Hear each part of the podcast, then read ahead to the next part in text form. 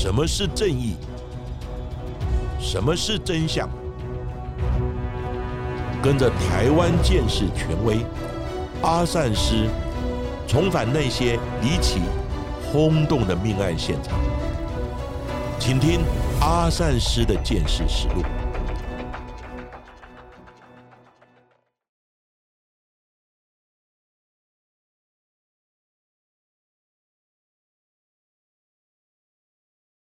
大家好，我是子荣，在今天节目当中来跟大家谈谈前阵子发生在英国非常轰动的一起连环的杀人案件。在这起案件当中，目前已知的至少就有七人丧生，而且死者都是刚刚出生的新生儿宝宝，最小的受害者甚至才出生仅仅只有一天而已。而这名无情的冷血杀手，竟然是医院里面的新生儿科的护士。被称为是英国近代最邪恶的连续杀人犯 Lucy Leby，她在作案的时候只有年仅二十五岁而已，长相清纯、个性活泼、随和的 Lucy，在同事、主管的眼中是一位非常认真、负责，也非常富有爱心的白衣天使。完完全全没有想到，医院里面新生儿陆续出现的不寻常的死亡，居然跟他有关，甚至他原本想要谋害的宝宝数量还不止这些而已。并且这一连串的悲剧原本可以及早被阻止，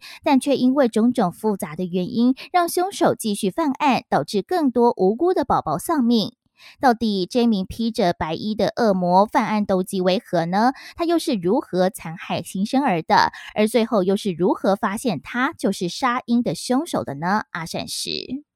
是的，这一起英国的连续杀婴案件。在二零一七年案件曝光的时候，非常的轰动，大家都非常的震惊。为何原本应该是救人助人的白衣天使，就是护理师，摇身一变变成冷血无情的杀人恶魔？况且孩子们跟他是无冤无仇，到底为何他狠得下心，将无辜脆弱的小孩子们一一的杀害呢？露西·雷比的杀婴计谋会被发现，这要从医院里面不寻常的新生儿死亡率以及重症率开始说起。露西所任职的医院是位在英国西北部柴郡的切斯特伯杰夫人医院，这是一家公立的综合医院，其中新生儿科设有产房以及新生儿加护病房。不过，因为医院等级的关系，一般只收较为轻度症状的新生儿宝宝，若产房内有较棘手的重症新生儿有状况，则是会转诊到附近更高等级的儿童专科医院。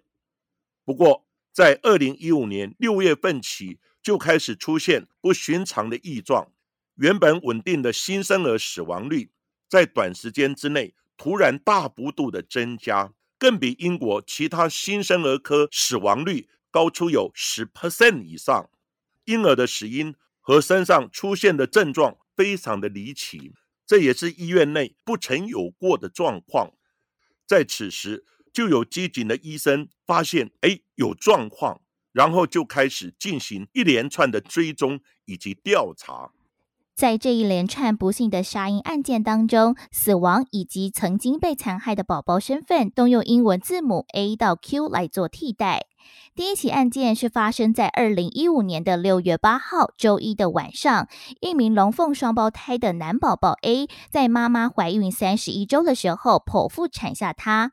A 宝宝虽然是早产，但是状况非常的稳定，也一直待在保温箱里。但是就在当天晚间八点二十六分左右，他的状况急速恶化，情况并不乐观，而且他的身上也出现了一些异常的蓝色斑点，而斑点过了一段时间又会消失，就会这样反反复复不断的出现。而医生们也紧急对宝宝 A 进行抢救，不过不幸的是，在接近九点的时候，宝宝 A 也宣告抢救无效，不幸死亡。在得知宝宝 A 死讯之后，他的母亲伤痛欲绝。没想到，才出生短短一天的孩子突然夭折，让他难以承受丧子之痛。不过，他的磨难才刚开始而已。在隔天六月十号的凌晨十二点半左右，宝宝 A 的龙凤胎女孩在保温箱当中的宝宝 B 也发出了警报，她的心跳急速下降。值班的医生 Rachel 就发现宝宝 B 出现的症状跟宝宝 A 几乎一样，最后宝宝 B 也停止了呼吸。所幸在经过半个小时抢救之后，他恢复了呼吸。在一个月之后，宝宝 B 也顺利的出院回家。正当医院还没弄清楚龙凤胎宝宝状况的时候，另一名在六月十日出生的三十周男宝宝 C，他因为早产，体重只有八百公克，出生的时候就有呼吸困难的迹象，而且使用了呼吸器，但在几天医院的照顾之下，状况开始好转，他已经可以自主呼吸。不过，就在六月十三日晚间十一点十五分的时候，男宝宝 C 突然也出现呼吸急促的状况，保温箱的警报也大响，医生及时展开了抢救，随后马上恢复正常。但在短短十五分钟之后，他的状况又再度恶化了，并在六月十四日凌晨五点钟的时候，男宝宝 C 宣告死亡。在短短一周之内，就有三名宝宝出现不寻常的状况，而且造成了两名新生儿的死亡，这也让医生们感到非常的疑惑。不过，这些未知的状况和宝宝的死因，他们也一时找不到答案。但是在六月二十二日的时候，出生仅有两天的女宝宝 D 也出现了蓝斑的状况，虽然宝宝 D。她并不是早产儿，状况也很稳定，但是因为妈妈经历了六十小时的生产过程，医生担心长时间的生产过程，宝宝可能遭受感染，所以为求谨慎，先将宝宝 D 安置在保温箱中来观察。没想到竟然也出现三次跟宝宝 A 以及 B 相同的状况，医生在进行三次的抢救之后。宝宝 D 也在凌晨四点半的时候被宣告离世死亡。短短的时间之内，就有三名宝宝不幸的死亡，也让新生儿加护病房的主任医师 Stephen 决定开始要调查原因，并邀请了护理部的主任、新生儿加护病房的经理一起召开紧急会议。在多次的研究和讨论之后，在七月初，他们表示，虽然四起案件三名宝宝离世的状况都有类似的情形，但他们之间好像并没有明显的关联。他们分析，宝宝 A 和 B 的妈妈本身血液就有一点问题，可能因为遗传的关系，也导致着龙凤胎宝宝的状况并不稳定。而宝宝 C 本来就是早产儿，体重就很轻，可能也是因此导致抵抗力低落而死亡。而宝宝 D 则是可能因为妈妈长时间的生产导致着病菌等等的感染而死亡而已。虽然他们发现，在宝宝们出现状况的那几天，唯一的共通点就是新生儿科的护士 Lucy 都有值班的记录，但是当时没有人认为这个会是人为的事件，因为 Lucy 都只是刚好在值班而已。而其中几位宝宝，Lucy 也不是他们负责照顾的指定护士，所以院方人员也也没有多做联想。就这样，在经过一个月的平静之后。在八月四日晚上，有一对早产的双胞胎男宝宝 E 跟 F 在接受 Lucy 照顾的时候，他们的母亲准备去新生儿科探望自己的双胞胎的孩子，结果妈妈却发现宝宝 E 一边大哭，然后他的嘴角还流着血呢。这个时候，照顾他的露西却安慰妈妈说：“宝宝没事，相信我，我是护士。”并且催促妈妈尽快离开新生儿病房，回到自己的病房里。结果就在凌晨时刻，宝宝一还是因为流血过多，医生抢救无效而丧命。在隔天，双胞胎中的宝宝 F 他也出事了，不过这一次的状况很不一样，因为宝宝 F 身体虚弱，需要注射营养液。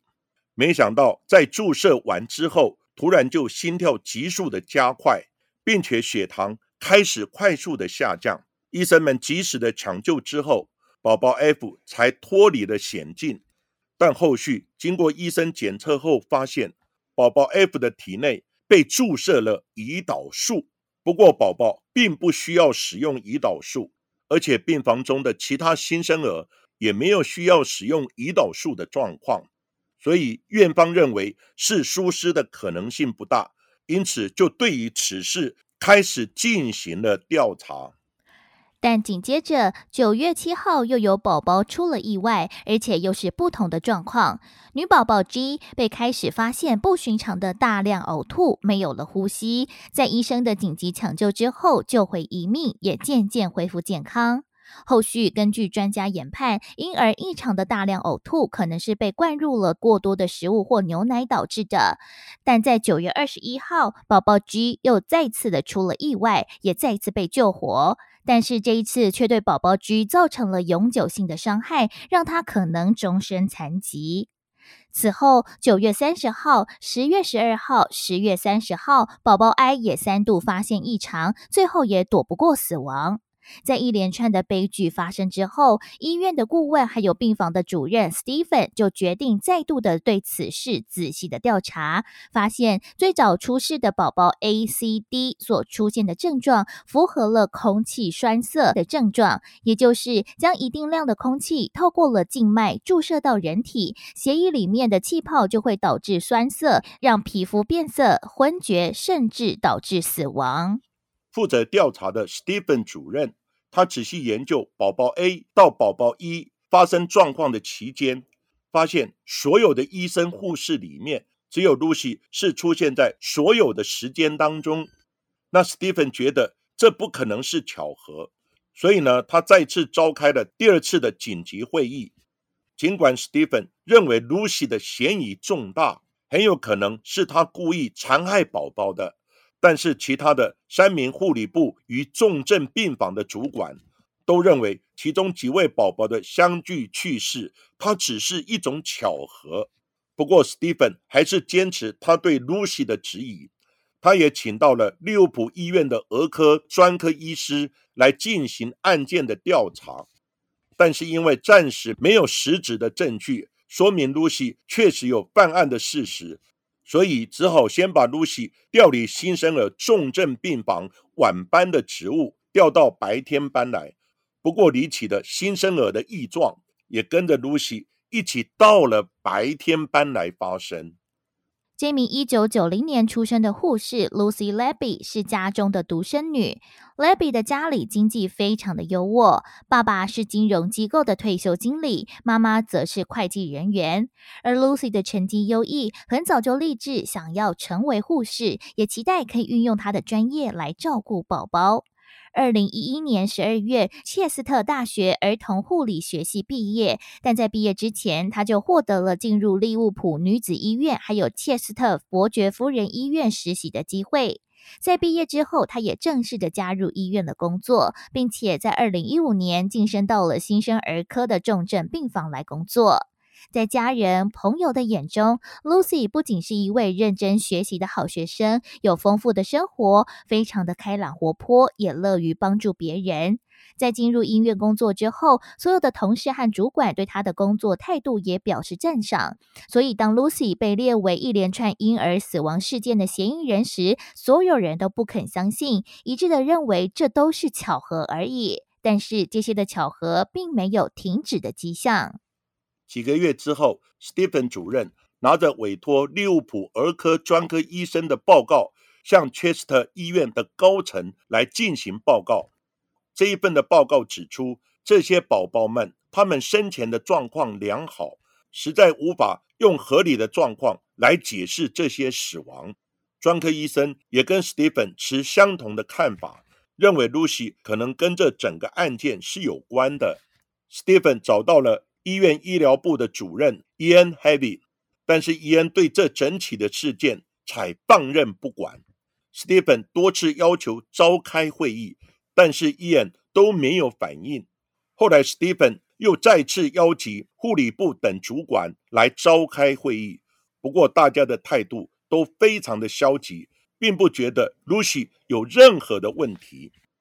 但是在此期间，二零一六年四月。Lucy 又继续对双胞胎宝宝 L 以及 M 来攻击，所幸没有大碍。六月又对宝宝 N 来下手，一样是失败了。之后在六月二十三以及二十四日，他用注射空气的方式再度杀害三胞胎当中的 O 以及 P 两位的宝宝。又是一连串的事件发生了。有一位医生，他就写了 mail 投诉到高层，要他们重视这一连串的事件，并且要请警方介入来调查。但是医疗部的主任 Ian 他不耐烦的回复他说：“事件已经在处理了，你不要再发信件了。”在后续的会议当中，医院的高层又警告其他的医生，如果这件事情闹大报警的话，会对医院带来负面的重创影响。为了平息医生的不满，他们先将 Lucy 调离了新生儿科的重症病房，转处理行政文书的工作。不过，他新任职的单位是风险控制和病人安全办公室，这个也是非常讽刺的事情。Stephen 主任不放弃任何希望，前后邀请了许多专科的医生来剖析资料，得到的答案都是希望警方可以介入调查，以及对于部分婴儿进行法医解剖，来了解确切的死因。不过，尽管调查结果公布，院方仍然不愿意报警。Lucy 的父母甚至向医院来申诉，表示院内里面有四名医师针对 Lucy 来做出了不实的指控。如果院方不处理的话，他们就要往上投诉到了国家医学的委员会当中。切斯特伯爵夫人医院的 CEO Tony 也找上了 Lucy 一家三口来谈话，更在二零一六年的七月份的会议上，跟其他的医生表示说。他认为 Lucy 完全没有问题，甚至他本人已经跟 Lucy 一家道过歉了，也要求其他的医生公开向 Lucy 道歉，甚至之后要将 Lucy 要调回原单位工作，来持续照顾新生儿的宝宝。医生们承受着院方巨大的压力，甚至在二零一七年二月份写过一份公开的信，表示我们对你过去一年所经历的压力和烦恼。感到非常的抱歉，甚至在三月份，院方还要求 Stephen 在内的医生要主动的找 Lucy 来道歉以及谈和解。不过，Stephen 坚持自己的原则和其他医生的强烈要求以及抗争之下，终于在二零一七年五月份的时候，警方开始介入了调查。在警方浏览先前的资料以及和多位医生谈话之后。警方意识到事情非常的严重，在第二天就马上成立特别调查小组，并把这一次的调查取名为“蜂鸟行动”。根据法医的经验，发现这些死亡的宝宝有多位都是被注射空气到血管导致死亡的，另外还有使用静脉注射胰岛素以及注射过量的牛奶到胃部里面等方式。导致婴儿不正常的死亡，而在这些案件当中，卢西是唯一完全符合值班时间的人员。在经过一年的搜证以及调查之后，警方终于在二零一八年七月三日清晨的时刻，到卢西的家里面将他逮捕了。被捕的 Lucy 面对警方的讯问，表现得非常冷静，并且矢口否认犯案。他认为整体的事件跟一整个护理团队有关，因为整体照护的问题而导致这新生儿死亡率的上升。几天之后，Lucy 被父母保释出去。在六月十号，警方握有更多的证据，Lucy 第二次被逮捕。再过几天，又再度的被保释。十一月十号，第三次被逮捕，但这一次法官拒绝他的保释申请，Lucy 就一直待在监狱当中，等待法院的庭审。与此同时，警方也在 Lucy 的家中发现了惊人的证据。在他的日记当中，Lucy 在不同宝宝被害的日期上面写下了相应宝宝的名字。而在房间当中的购物袋里，也发现了医院两百五十七份的文件，包括了病房的交接记录、宝宝的病历等等。不过，最惊人的发现是在抽屉里面有许多的手写字条，而其中一条上面写着：“我不配活着。”我杀害他们是因为我不够好到照顾他们。我是可怕邪恶的人，做了这些很邪恶。在另外一条黄色的纸上，Lucy 写着三胞胎宝宝 OPQ 的名字，更写道：“今天是你们的生日，但是你们不在这里，我很抱歉，很对不起你们不能有自己的人生。”而这些字条像是对离世宝宝们的忏悔，还有自白，但在字句当中也不难看出 Lucy 她复杂的情绪表现。此外，在调查 Lucy 的手机以及电脑之后，警方有更震惊的发现：Lucy 在每一次犯案之后，都会搜寻被害者宝宝父母的社群平台，并且长期观察他们的动态，甚至在像是圣诞节等特殊的节日，他也会特别搜寻他们的状况，似乎是看着家属悲伤为乐。露西还在宝宝一过世之后。手写一张卡片来慰问他的父母亲，甚至还把卡片的内容用手机拍下来保存纪念。这些可疑的举动让警方锁定露西办案的可能性。不过，他办案的动机究竟为何呢？警方在查阅 Lucy 手机里面的社群软体通联记录之后，发现可能的原因，因为 Lucy 于院内同科别的一位医生。过从甚密。这一位医生代号 A，比 Lucy 大了十七岁，他已经结婚生子。但是呢，在二零一五年，他调到 Chester 伯爵夫人医院的时候，也跟 Lucy 办案的时间点是吻合的。那调查人员推测，Lucy 是想要吸引医生 A 的关注，以及跟他有更多相处的时间和话题，所以才会。一再一再的犯案，因为只要宝宝的状况急速的恶化，医生 A 就是必须在第一时间通知的医生之一。这一类特殊的接触也被认为是两人发展关系的基础跟机会。两人也被发现经常传送暧昧的讯息，并且相约喝咖啡，也会单独的约出去玩，甚至也曾到过 Lucy 的家。而在先前，所有医师都质疑 Lucy 的期间，医生 A 也跳出来驳斥这个说法。两人过于亲密的感情，所有的同事都看得出来事有蹊跷。不过双方却否认彼此的情侣关系，坚称两人只是一般朋友而已。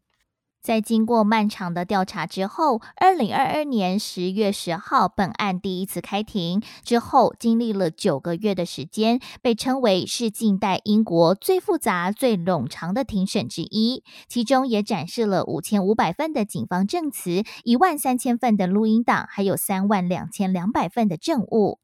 检察官对 Lucy 提出了涉及十名婴儿的七项谋杀罪、十五项企图谋杀罪。不过，Lucy 却坚称自己是无辜的。他更表示，他自己长时间受到院方还有大众的质疑，这些指控对他的心理健康造成了负面的影响，也让他自己对自己产生了怀疑。Lucy 的辩护律师也表示，Lucy 根本没有任何的犯案动机，也没有更明确的物证或者是目击者，所有的一切都只是院方在推卸宝宝死亡的责任而已。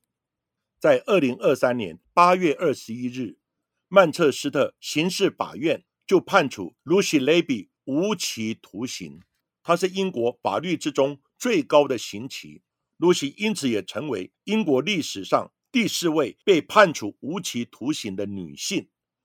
不过她拒绝出庭，所以呢，在量刑的时候，她并没有在场。主审法官 James 认为，Lucy 犯下一场残酷以及精心策划且愤世嫉俗的儿童连续抹杀的行动，而且年纪最小、最脆弱的儿童也牵涉在其中。他并且表示，Lucy 她有一种。近乎杀人狂的深深恶意，毫无悔意，罪行的严重程度足以判处终身监禁。